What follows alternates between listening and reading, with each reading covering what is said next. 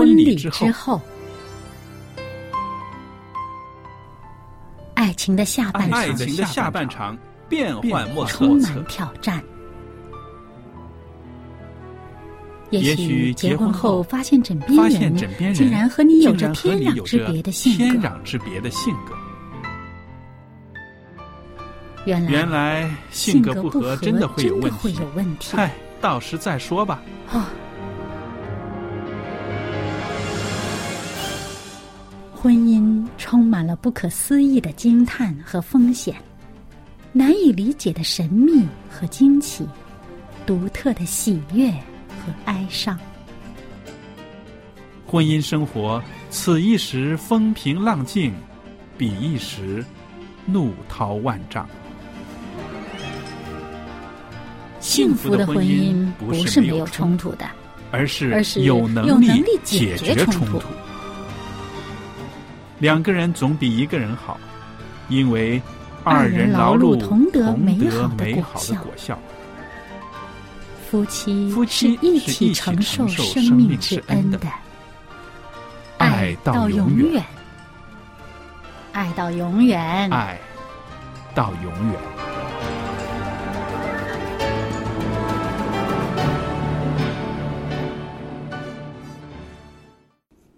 听众朋友，大家好，我是肖佳丽，在这儿为大家主持婚礼之后节目，欢迎您收听我们的节目。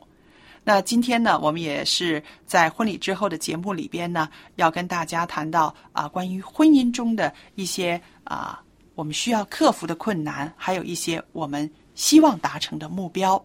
那也有我们的来宾小燕在这儿，小燕你好。您好，大家好。那今天呢，我们在节目中呢谈一个题目是团队服饰、团队精神。嗯，那我们常常说这个婚姻要经营的，像嗯经营一个公司一样啊，那应该。这个就是把家庭当成一个团队对来经营。嗯其实我猜，一对新人要结婚的时候，真的是有这种心意的，对不对？嗯那当然，两个人合力把这个家建立起来，嗯两个人合力让这个家日子过得越过越幸福，是不是？嗯，可是呢，往往呢，在这个柴米油盐的忙碌的生活里面呢，我们会把当初的这个啊、目标会忘了，嗯太忙了啊，总是啊、自己顾自己，然后沟通的也少了。或者是那种紧张感没有了啊，总之已经结婚了，是不是？嗯再没有那完成任务了。对，没有那种紧张感了，然后呢，就松懈下来了。其实我们常常要回想结婚的时候两个人的这种理念，然后每一天过日子都是由夫妻两个人再加上孩子这样子合作的一个家庭，这个家庭就是一个团队。对，其实我们的生活本来就是在一个小社会里面。嗯这我们都说人嘛是社会性的，那你工作的时候在工作团队，回到家是另一个啊。那么其实这些呃。正是我们要在与人交往当中呢，呃，建立的这个关系，家庭是一个最基本的一个单元。这个单元呢，如果我们真的是有一个去呃经营团队的这样的一个心态去经营的话呢，你就要想想，其实真的是团队它有一个共同利益的，对，嗯，有一个目标，大家都是有一个共识。对，有一个共同的价值对。观、共同的理念，然后大家共同去达成一个目标，嗯。但是我跟你说，有很多家庭呢，就是啊、呃呈现一种状态，啊、像刚刚说的，我在外边，我上班已经是要归属于一个团队了，嗯，我要跟他们合作了，我已经是很多地方我是啊、呃很压抑了，好了，我回到家我要做我自己，我要怎么舒服怎么来，呃，然后呢，如果两个人回到家都是这种状态的话呢，那肯定其实你休息不了，肯定这个团队呢就不成气候了，你说是不是？因为都是我，我，我回到家里就要我走在前面，嗯。我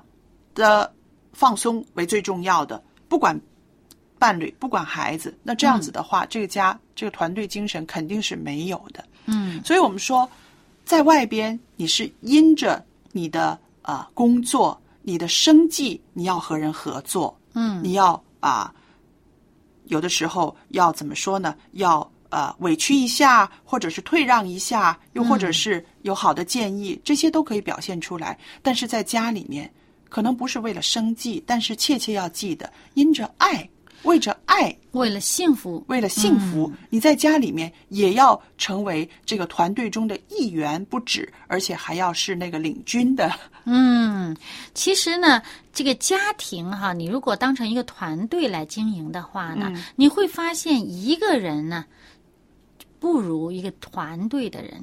嗯，不管你这个团队他的这个文化是一种群策群力、共同努力的一个团队，还是呃这个有一个领头人，这个人呢他是很强有力的这个这个带领者，其他人跟随，这都是可以很成功的。对对，重要的是大家有一个共同的文化，共同认识、承认的这么一个价值观，对，共同的理念。那么，你认为我在工作里、公司或我上班或者在外面打拼的时候很累了，回家要休息，那休息快乐可以成为你家里面的共同理念，是对不对？对。那么。他没有冲突，他对没有冲突的，没有冲突的，因为这就是生活的一部分。对，我们的生活就是在这里，每一天就是在这样的情况下度过的。那么你要怎么样过，过得大家都开心，共赢永远比独赢好。是，那你也刚刚说了，就是说家庭是一个团队的话，它的这个功效一定是比一个人强的，嗯，对不对？对。那我们就说，如果在家里面。自己耕自己那块地啊，我做饭就光是管我做饭的，你赚钱就光是管你赚钱的，而中间没有一些个交流，没有一些个大家能够有一些个就是拧成一股绳的这种这种劲头的话，肯定那个饭也不会好吃的到哪，对不对？你那个钱拿回来也不见得是你很快乐的要要给大家。来分享的，对不对？而且呢，对方可能也不觉得你其实本来天经地义，嗯，可大家也不会觉得多开心，是。嗯，那么所以呢，其实真的这个家庭的气氛，如果你想着他好像一个团队一样，你去经营它的话呢，会开心很多的。是。那我们想到一个团队的时候，会有一些分工。对不对？对。那在这个分工的时候呢，在家庭里面呢，分工的时候各尽其职，嗯，不要勉强，是不是？而且呢，我们知道每个人的恩赐不一样，能力不一样，有了很好的了解的时候呢，我相信在分工的时候呢，大家也可以通过讨论、探讨、表达意见，很公平的，然后呢，把这个分工的事情定下来。对，其实家里面呢，应该比这个外面工作场合呢更多了一层心态。嗯，外面工作场合你可能出于责任，对，啊，但是家里面除了责任，多了一份爱。爱，对，哎，这种感情是非常大的凝聚力。是，嗯，而且还有呢，当在这个分工的时候呢，我们不光替自己着想，替对方着想，更重要的是。替我们这一个家来着想，共同的目标，共同的目标，共同怎么样分工，怎么样合作，能够让这个家里面的可以这个效益可以得着最大的效益。对，那么我们就按着这个方面方向去走，对吧？这个共同的目标是大家都快乐，大家都觉得幸福。那么稍稍动一点脑筋，其实可以收获更多的果实。是。那还有呢？当我们经历了这些个分工啊，我们看到它的呃这个合作的状况、它的结果、效益之后呢，也应该有一些检讨，是不是？对。因为我们生活其实也是很多的尝试啊。一直在试的时候，你会发现啊，可能这样行不通哦。啊，家里面让他管这个事儿，好像有点大家有点都吃力啊。嗯，那这个时候呢，就应该透过检讨呢，然后来转换一下这个呃分工合作的方式。对，呃，我就想起有一件事儿。嗯，那我以前呢，我妈妈管家里的财政，嗯，就就家用啊，家家庭开支啊，她管。那么呢？就是好像这个总是好像钱不够用，总是超支。嗯，因为我们是各自有自己的这个呃，自己有自己的钱的这个分配啊。然后，那么他好像最后呢就不开心。嗯，呃，然后呢，呃，家里那时候也请了帮忙做家务的人，好像也觉得好像这个指挥不灵啊，也怎么怎么样。后来最后我们家里面就是决定说暂代让我那时候我念书嘛，才上刚刚上中学，暂代由我去做。诶，后来就发现呢，当我去做的时候呢，因为我跟他的个性不一样，嗯。啊，我妈妈比较的感性，嗯。啊，要什么马上就就去了，然后呃不是太有计划，嗯，那么我呢是比较的呃计划的很清楚，嗯，我在花这个家里的钱拿到手里以后，我先做一个很详细的一个计划，呃，某一类的钱只能现在多少。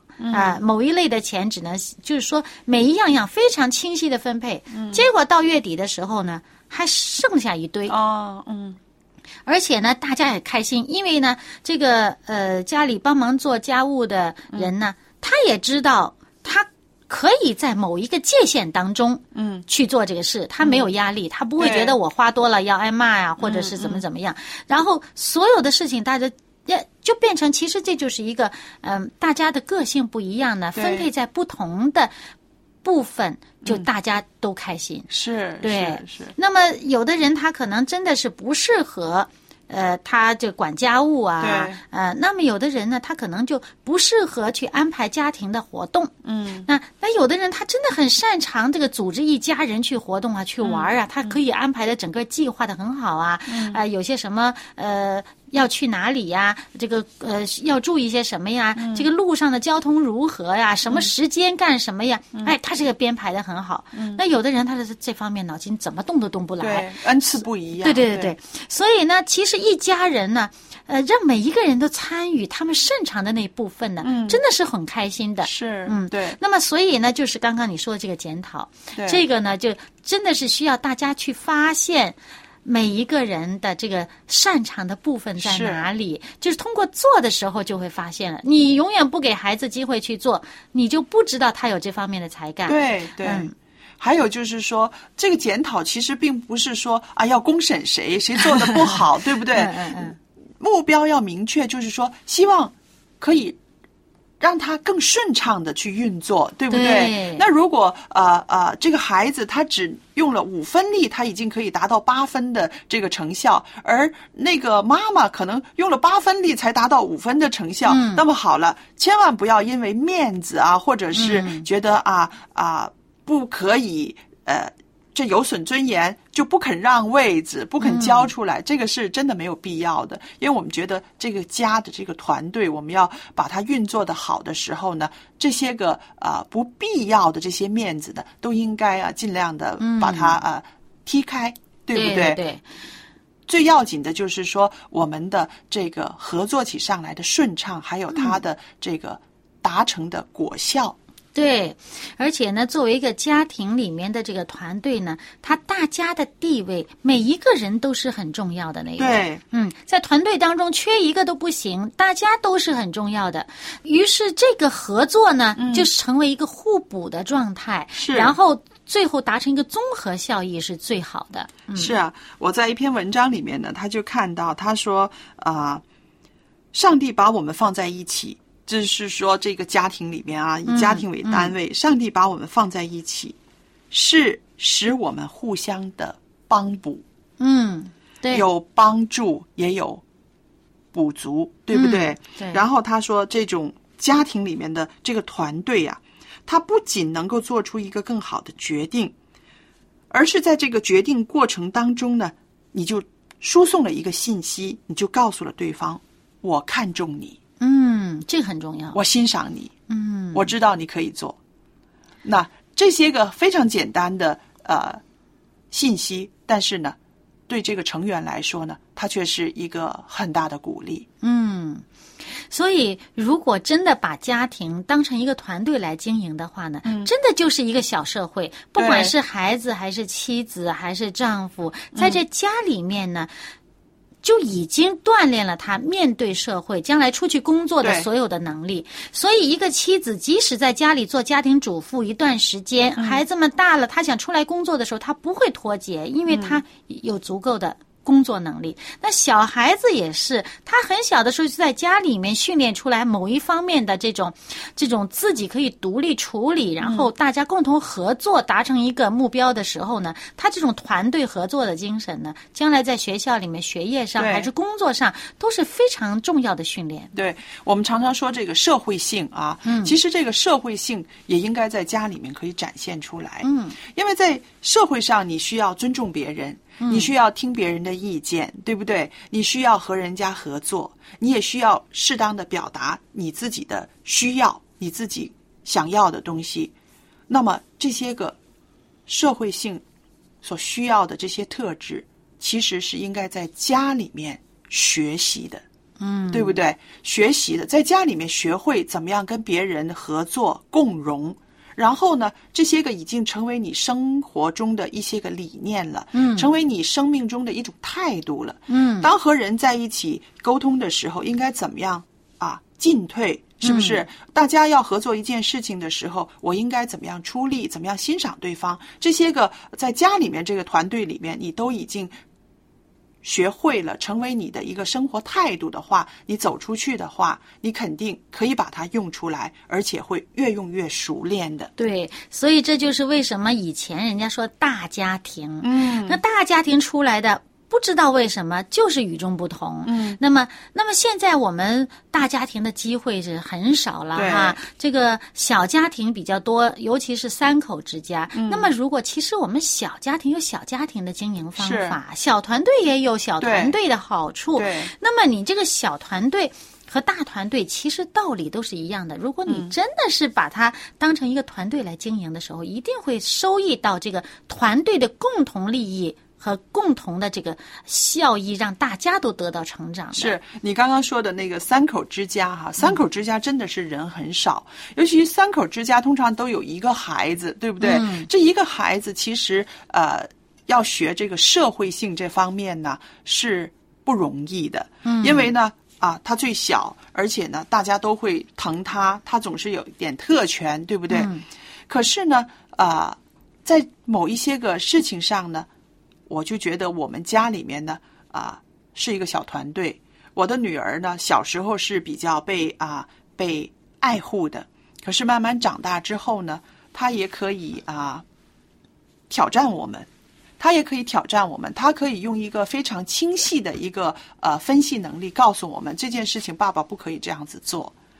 那当时呢，老爸呢，确实是觉得啊，有点挑战自己的权威。对，有点挑战自己权威。但是呢，呃，听听孩子的分析，听听他用一个比较清晰的角度来看这个事情的时候呢，通常爸爸也是无话好说。我最记得，啊、女儿开始上初中的时候，她开始参与家里面的一些计划的时候，她就。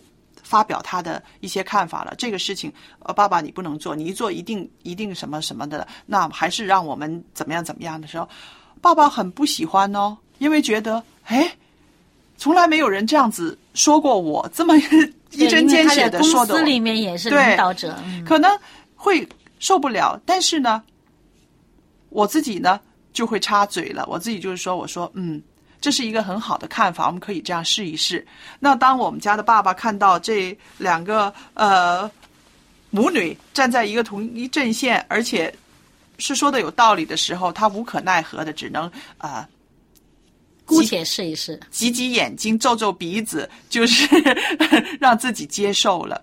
那我觉我觉得这是需要一个过程，一个有一些过程的，因为有的家庭孩子长大之后，爸爸妈妈不能够再把他当成小孩子了，是不是？那么让孩子在这个团队里面发挥他的作用，这是一个生力军来的。要给他一个空间去发挥。对，因为呢，有的呃人呢，他是要在实践当中来认同他所学的东西。对对啊，有的人他就是你怎么说他就怎么接受了。嗯但是另外有一些人，他真的是需要自己亲自去实践过。对所以小孩子你要给他一个空间，他你在家里撞板，在家里失败，总比到外面失败、那个没那么痛，对不对？所以让他有一个机会，他说这个一定行得通，他就是不接纳其他人的这个，不接纳家庭其他成员的建议，觉得我这个样子才行得通。那么大家不妨合作，让他做一次领袖，对就让他去试一试试，看看行不行得通。那我们刚刚呢谈了很多，就是关于这个呃家庭团队的他的呃优秀的地方，他的、嗯呃好处。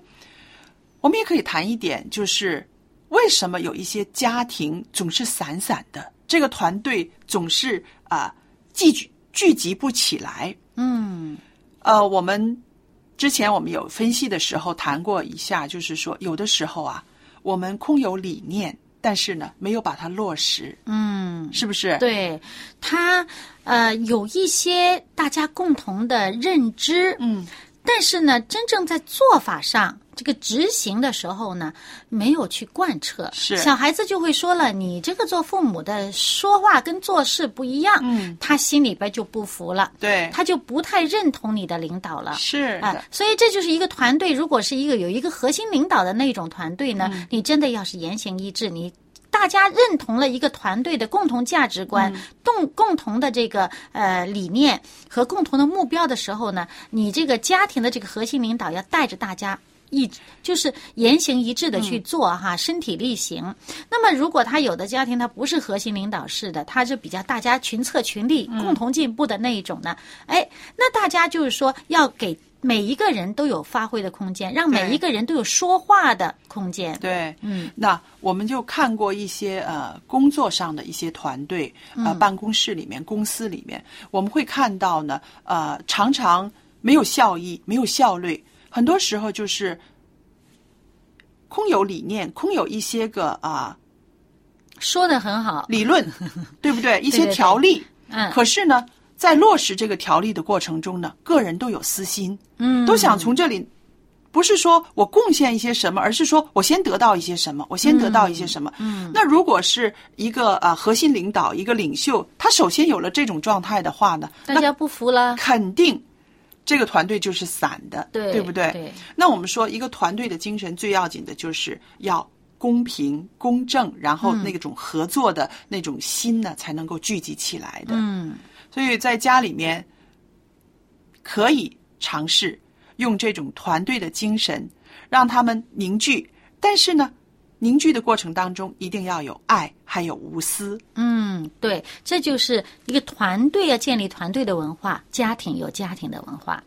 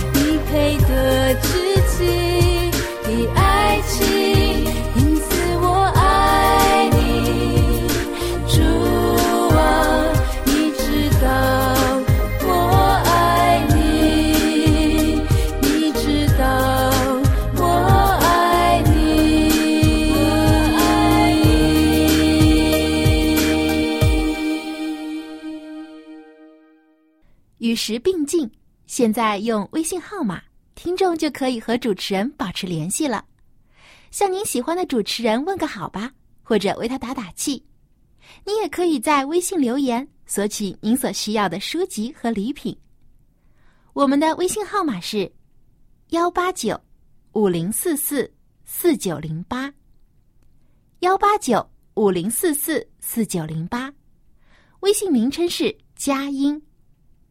现在就请拿出您的手机，添加我们的微信号吧。我们的主持人期待着和您联系。朋友们，那么我们的节目呢又来到尾声了，很高兴我们能够有机会呢在这儿呢可以跟朋友们分享关于啊婚姻中的这些个啊喜怒哀乐。我们也欢迎听众朋友写信来跟我们谈谈您在家庭生活方面您的呃一些感想了，或者是美好的经验、好的见证。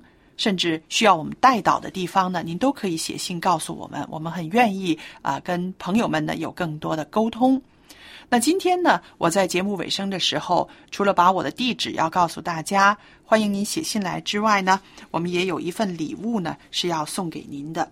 那这份礼物呢是啊、函授课程，呃，函授课程呢有很多种，有少年人可以读的，也有老年人可以读的，也有一些个呃宗教方面的理论性的，譬如要道入门呢，它就是一个啊、初级的圣经函授课程。那老年人可以读的呢，就是啊、老人健康的秘诀翠柏，还有呢，我们还有英文的函授课程，这些呢，听众都可以来信索取的。那这些课程呢，是我们免费提供给大家的。您把这个函授课程呃写好答案寄回给我们的时候，然后呢，我们会有老师为您批改，最后呢，也会把一张证书寄送给您的。快点写信来索取这些函授课程。